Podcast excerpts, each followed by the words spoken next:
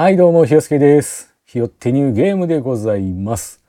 えー最近私、あの、ニーアオートマタをやってまして、あの、ニンテンドースイッチで出たやつ、うん、なんか、なんとか、えー夜派エディションみたいなね、やつをやってるんですけども、まあ、それはね、まだちょっとプレイ中なんで、えー感想云々はひとまず置いといてということなんですけども、まあ、ニーアオートマタというゲームは 3D アクション RPG なわけですよね。でこの 3D アクションとプラスヒヨスケイコール 3D 酔いっていうねこの有名な公式がありましてねこれあの 学会で認められてるやつなんですけどこれはもうねあの もうもうあるんですよそういう公式がねもう定理ですからねこれはもう決まってるやつなんでねこれはもう覚えておいてほしいんですけどあの あるんですよ。でもうどうしてもねその 3D アクションと 3D 酔いっていうのは切っても切れない関係でしてね私にとっては。でまあニアオートマタに関してはまあとりあえずプレイできてるんでね大丈夫は大丈夫なんですけども時々ねやっぱあやばいなっていう時があるんですよ。あちょっとやり来て始めてるなみたいなほろ酔いだなみたいなね、えちょっとこのまますきっ腹でいったらまずいぞみたいなね そういう時がちょっとあるんですよやっぱり。えだからやっぱ逃れられないなというところでねなんで今日はその辺も、え踏まえてねその 3D 酔いということをテーマにして、一本喋ってみようかなと思っております。で、まあ、3D 酔いっていうものをね、まあ、ゲームの歴史的に振り返ってみると、まあ、Doom っていうねゲームがありますよね。あの FPS の思想みたいなこと言われてますけども。あの Doom っていうゲームの登場によってなんかこう取り出されるようになったみたいですね。なんかこう当時は Doom 酔いなんていう言われ方もしたみたいですけども、ね、それぐらいあれで有名になったらしくて。でまあねそれ以来なんていうかこうそれがなくなることもなくね 3D 酔いというものが存在し続けてしまってるわけですよねこのゲームの世界には。でどうですか？皆さん皆さん酔います？3D 酔いしますか？あのねこれは本当個人差大きいと思うんで、まあ、酔う人は酔うんだけど酔わない人はもう本当酔わないみたいな全然関係ないですけどみたいな感じでも人人もいるんでしょうね。えーまあ本当羨ましい限りですけどね。あのただねこの本当酔う人にしてみたらきつくてあのすごいんですよこれ 3D 酔いって体験したことない人は本当わかんないと思うんですけどもう基本ね乗り物酔いと同じ感じですもう頭ガンガンガンガンするし、えー吐き気はするし一度それになるともうしばらく治んないですからね。もう本当しばらく横になってぐたっとしてる感じになりますから。本当きついんですよ。まさに乗り物酔いみたいな感じで、えーなんかちょっと寒気がしてきたりとかね、うんだから乗り物酔いすら経験がないなんていう人にしてみたら全く未知の世界のねもう都市伝説的な 存在かもしれないんですけども。いやでもね私もね昔はねもう 3D 酔いなんか関係ねえよって思ってた時期もありましたよ、うん若い頃はね。もう 3D 酔いってなんかこう話には聞いてねなんかそういうものが存在してるらしいぞみたいなね、えーことではあったんですけども。あでも俺には関係ねえなっていうね。ゲームなんて昔からやってるしみたいなね。もうゲーム慣れしてるからゲームでよなんてことはねえだろうみたいなね、ゲームでそんなやつおらんやろみたいなね。ことを思ってたんですけども。出会ってしまったんですね 3D 酔いと。これはねあの忘れもしないですよあのキングダムハーツですね。私はキングダムハーツで 3D 酔いと出会ってしまいましたね。うん、あのまあこれキングダムハーツは、まあ、あの発売してすぐ買ったってわけじゃなくてちょっとしばらく経ってから中古で買ったんですけどまあまあ当時から発売した当時から気にはなっててねなんか面白そうだなと思って。ずっと気にはなってて、えーまあ、ある日、まあ、中古で見つけておちょうどいいやなんてことでね買って、えーワクワクしながらね家帰って、えーゲームをスタートさせて。でまず最初にびっくりしたのがそのドナルド・ダックの声ね。あの ウェンウェンウェンっていうね。あれは、まあ、知ってたんですよ。ドナルドの声がああいう声だっていうのはもう知ってたんですけどあの普通にセリフがある状態でねその結構ボリュームもセリフのボリュームもあるだろうに全部これでいくのかっていうねその ほとんど聞き取れないこの声で全部全編いくつもりなのかっていうのがね結構最初絶望しました マジかっていうね。まあちょっとディズニーファンの方には申し訳ないですけども、ね、そんなに思い入れもないですからね。ドナルドやってくれたな、みたいな、えー、あ、オーサムみたいなね、ことを言われても、え、え、何何何ってなりますよね。ちょっと、ちょっとイラッとする声だしね、あれ。なんか、これか、これでいくのかっていうね。あ、あみたいな。あの、何これな、第1回、洗濯機も選手、松井みたいな。ね、あれで言われてもちょっと聞き取りづらいんでね、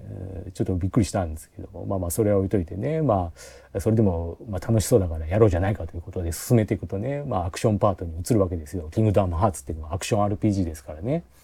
で、まあこう自分で操作をしながらこう敵を蹴散らしていくわけですけども、最初はね、3D 酔いが分からなかったんですよ。私、あの、なんかこう、なんか頭痛いなってなってきて。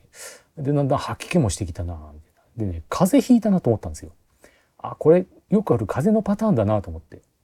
あ、これダメだ。これはちょっと今日休んどいた方がいいなと思って、ちょっとこのまま続けたら悪化するかもしんねえなと思って、その日はちょっと早めに切り上げて、ゲームを。やりたい気持ちはあったけどね。切り替えて、えー、ちょっと早めに寝ようと。で、寝ました。で、翌日、まあ、ね、当然回復して、今日は調子いいから、まあゲームやろうじゃないかってことになるんですけども、またやってるとね、また頭が痛くなるんですよね。で、あ、あれ？と思って、まだ風邪治ってなかったかななんですよ。その時点でもまだね、3D を気づかないんですよ。もう自分が 3D 用になるなんて思いもしなかったし、その 3D 用になんてものはもうまさに都市伝説ぐらいの気持ちで思ってましたから、まさか自分がなるとはね、思わないですから、その時もね、いやまだちょっと風が長引いてるのかなみたいなぐらいの感じでちょっと休憩しつつまたやってみようかあでもまた頭痛いみたいなねあダメだこれダメだもうちょっと休もうと。うね、風邪ひいてでもやりたい気持ちはあるんだけど、もうこれ以上悪化したらちょっとまずいぞっていうことでまた休んで。で、3日目ですよね。3日目にね、ようやく気づきましたね、私は。あの3日目プレイしてる時にまた頭が痛くなって、その時に初めて、あれって、あれこれもしかして 3D 酔いってやつかなっていうのをね、そこで初めて気づきましたね。3D 酔い気づくまで3日かかりましたよ、私は、最初。それぐらいなんかこう自分とは無縁のものだと思ってたんでね。で試しにこうカメラをぐるぐる回してみたりなんかねいろいろしてみるともう顕著に気持ち悪くなるんですよ。もうねあこれ間違いねえやと思ってでもうねこれが 3D 酔いかとこんなきついのかってびっくりしましたね。もう本当ね 3D 酔いなんてまあちょっと気持ち悪くなるぐらいだろうに思ってたんでもうほんと結構きつめの風ぐらいの頭ガンガンガンガンしてもう吐き気が収まんなくてちょっと寒気もしてみたいな。それがしばらく治んないですからね一度なっちゃうと。こんなきついもんだったのかと。もうねきつかったで衝撃の出会いでしたね。もう結局キングダムハーツはやらなかったですからねその後。でやらなかったっていうかもうできなかったですよ。頑張ってなんとかね買ったからにはやりたい。っていう気持ちがね、強かったですから頑張ろうとしましたけど無理でしたね。4日目で諦めましたね。いや、まだいけるんだ、実はまだいけるんじゃねえかみたいなね、期待を込みつつやってもいけるわけないんですよね。もう、思いっきり追いましてね。これダメだ、これダメだと思って。もう4日目で、えキングダムハーツとはおさらばですよ。もう、その後一切関係を断ってますよ、彼とは。え なんであの、2以降というかね、続編の方がどんな感じで、まあ、改善されてるのかどうかよくわかんないんですけど、少なくとも私がやったやつはね、1はね、1なのかなまあなんかいろいろバージョンがいろいろ出てるから、どれをや自分がやったのかもよくわかんないんですけど、あれはね、本当はなんかキャラクターがジャンプするたびにカメラもついてきて上下したりとかね、なんかすごいキャラクターに追追従するようなカメラ視点で結構きついんですよ。あれもうガンガンガンガンカメラが動くから、ああ、もうそんな攻め方されたらもうみたいな。そう、ああ、それはもう、あ、それはもう、みたいなね、ことでね、もう、ほんと無理でしたね。で、あの、まあ、ゲームっていうのはね、まあ、日々進化してきて、あの、まあ、グラフィックがね、向上したりだとか、え、コントローラーに新しい機能がついたりね、いろいろあって、まあ、素晴らしいんですけども、やっぱね、この 3D カメラの視点っていうのはね、いまいちこう進化しきれてないなっていう気がするんですよね。あの、まあ、実際このニーアオートマタをね、やってて私が酔いそうになる瞬間もあるわけで実際もう酔ってる人もいるでしょうしね私よりもひどい人もいるでしょうしえー、なかなか進化できてないなというところがあるんですよね。でどういう時に酔いやすいかっていうとあのねよりの視点になっちゃう時っていうかなこの狭いエリアとかに入っていくとカメラがガーンとついてきてすごい主人公に近づかざるを得ないみたいなね状況になるじゃないですか。でそういうところだとなんかカメラが変な位置に行っちゃったりだとか思い通りの位置に置けなかったりだとかちょっと回すだけでぐるんと回っちゃったりだとかなんかそうなってくるとね酔うんですよ気持ち悪くなってくるんですよ。でまあ普通に移動してるだけだったらまだいいんですけどねあのなんか戦闘が始まっちゃったりするとねそういうとこでまあ大変ですよ。ねなんかもう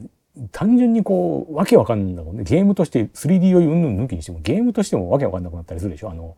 もう敵と味方がくんずほぐれつみたいな、なんかもうアップになりすぎちゃって、わけわかんねえみたいな。な、なんだこのアングルは、なんだこのアングルは？みたいな。どこ映してんだこれ？みたいなね。でいいよ。その、それはいいよ。もう、その男優のケツばっか映さなくていいから、もっと女優の方映してくれよみたいな そう。そういうのあるじゃないですか。ね。ああいうのはね、ちょっとどうかなっていうとこなんですね。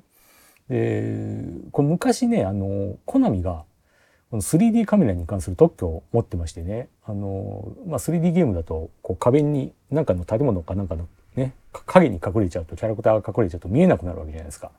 そういう時にその壁とかを透過させてキャラクターを見えるようにするっていう技術の特許をコナミが持ってたんですよ。で、なんかそれが、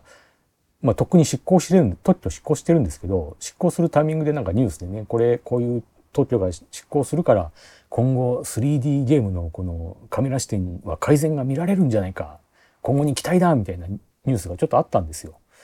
でまあ実際私それを鵜呑みにしましてね。おそうなのかと。だったらこれから期待だななんてことを思ってたんですけども。まあ実際ね蓋開けてみれたら今に至ってもそんなにじゃあ改善されてるかっつったらそうでもないわけですよね。で実際その特許もコナミが持ってた特許もそんなになんかこう他社の政策を妨害するようなもんでもなかったんじゃないか説みたいなのがねあるみたいで。ちょっと詳しいことは私わからないんでね。あんまそこら辺の言及はやめておりますけども。実際問題前その特許がなくなってもうとっくの昔になくなってるにもかかわらず未だやっぱこういうカメラね視点ちょっとどうかなっていうところはあるわけで何でしょうねそれって技術的なやっぱ問題なんですかね特許の関係ないわけですから。技術的に難しいんですかねなんかこう例えば小さい小屋みたいなとこに入っていったらその中までカメラがガッて入っていっちゃうんじゃなくてちょっと引きのまんま壁を透過させて透けて見えるような状態にしてくれればそれでいいんですけどね、うん、引きなら大丈夫なんですよ。もう近寄っちゃうとね酔いやすくなるんで。あのまあねその最たるものが FPS ですよねもうか自分の視点のところまでグッて寄っちゃってるわけですからあそこまで行くとねちょっと見渡すだけでぐるぐるぐるぐるカメラ回ることになるんでもう気持ち悪いですよね。だから引きでずっと撮っといてくれればそんなに大きくカメラが動くこともないわけですからそれは大丈夫なんですよね。だからそういう技術をなんとかこう開発してもらって、えー、ねもう、えー、なんだったらもうメーカー同士でこうね共有してもらって技術をそこに関しては。うん、なんかこうみんながハッピーになれるような道はないかなっていうふうに思うんですけどね。うん、まあ、あの、作ってる人は作ってる人でね、いろいろ努力は当然されてるんでしょうけどもね、あの、実際にあの、ニーアオートマタもね、ちょっと面白い設定というかありまして、あの、なんかこう、ゲームの中でいろいろチュートリアル的にいろいろ教えてくれるキャラクターってよくいるじゃないですか。なんかこう、わからないことがあったら俺に聞いてくれみたいな感じのね、いろいろそういうキャラクターいるじゃないですか。で、まあ、ニーアオートマタの中にもいて、なんかいろいろ聞ける項目がね、あるんですよ。でその中に、ね、3D 酔いするんだけど、みたいな項目があって、それ選ぶとそのキャラクターがね 3D 酔いかみたいなそれはちょっと何ともならないんだけどでも 3D 酔いしやしにくくなる設定があるんだけどどうするやるかみたいなことをね聞いてくれるんですよ。でああいいじゃないかと面白いなこういうそういうことやってくれるんだと思ってじゃあお願いしますってやるとどうなるかっていうと単純にねカメラがゆっくり動くようになるんですよ。その そういうことじゃないんだよなってちょっと思うんですよね。まあ確かにそのカメラがぐるぐるぐる動かせちゃうと気持ち悪くなるっていうのはあるんで、それはまあ一つの方法ではあるかなと思うんですけど、ちょっと違うんですよ。そういうことじゃないんですよ。やっぱ視点のね、カメラの位置の問題とかだったりするんで、だから多分なんかちょっとね、3D 用のことまだ分かってないなっていう気がしてしまいますね、あれを見ると。まあ、努力はしてくれてるんだなと思いますけどね。うん。なんかやっぱこう、なんでしょう。ああいうのの 3D 酔い専門テスターみたいな人っていないんですかね。ああいうチェックってどういう感じになってるんでしょう今の開発環境って。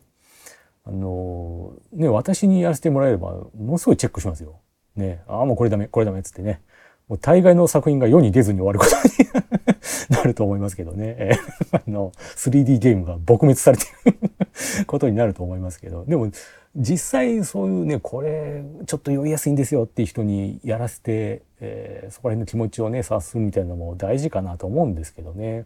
なんかこうなんでしょうやっぱり自分が 3D をしにくいしたことないとかいう人だと多分わからないねこの気持ちは本当にあのよくあるじゃないですかあの男性が妊婦の気持ちを分かるためになんかこうねボディースーツみたいなのをつけて体験するみたいなのがね。ああいう感じで体験できるのがあればいいんですけどね。3D 酔い体験ソフトみたいなね。手軽に 3D 酔いできますみたいな。今日これであなたもベロベロにみたいなね。そういうのがあるといいなと思うんですけどね。なんかこう車の運転にしてみてもやっぱこれ運転してる人はわかると思うんですけど歩行者とか自転車乗ってる人であこいつ免許持ってねえなっていうの分かりません？あるんですよそういうのね。免許持ってない人は分からないと思うんですけど車乗ってるとあの歩行者ちょっとすごい嫌なとこ歩いてるなみたいなすごい中途半端なあそこ歩かれるとすごい怖いんだよなとか邪魔なんだよなみたいなね。この人絶対免許持ってねえなみたいな。ドライバーの気持ち分かってねえなみたいなねあるんですよ。だからねやっぱ一回交通安全ってことを考えるんであれば全員が車の運転を経験するべきだなという気もするしねだから 3D 酔いの今後っていうのを考えるときはにはですねやっぱり全員が一度 3D 酔いっていうのねすぐ 3D 酔いしちゃうっていう経験をね一回経験してみてほしいなっていうとこありますね。もうほんとすやばい時はほんとすぐですからね。ぐるぐるってちょっと回しただけで、ああ、ああ、ダメだ、ああ、ダメだっていう。ああ、もう、もう、ああ、もう、ああ、もうっていう ねな、なりますからね。うん。あの、あれなんかひどかったですよ。あの、マリオ、スーパーマリオ64。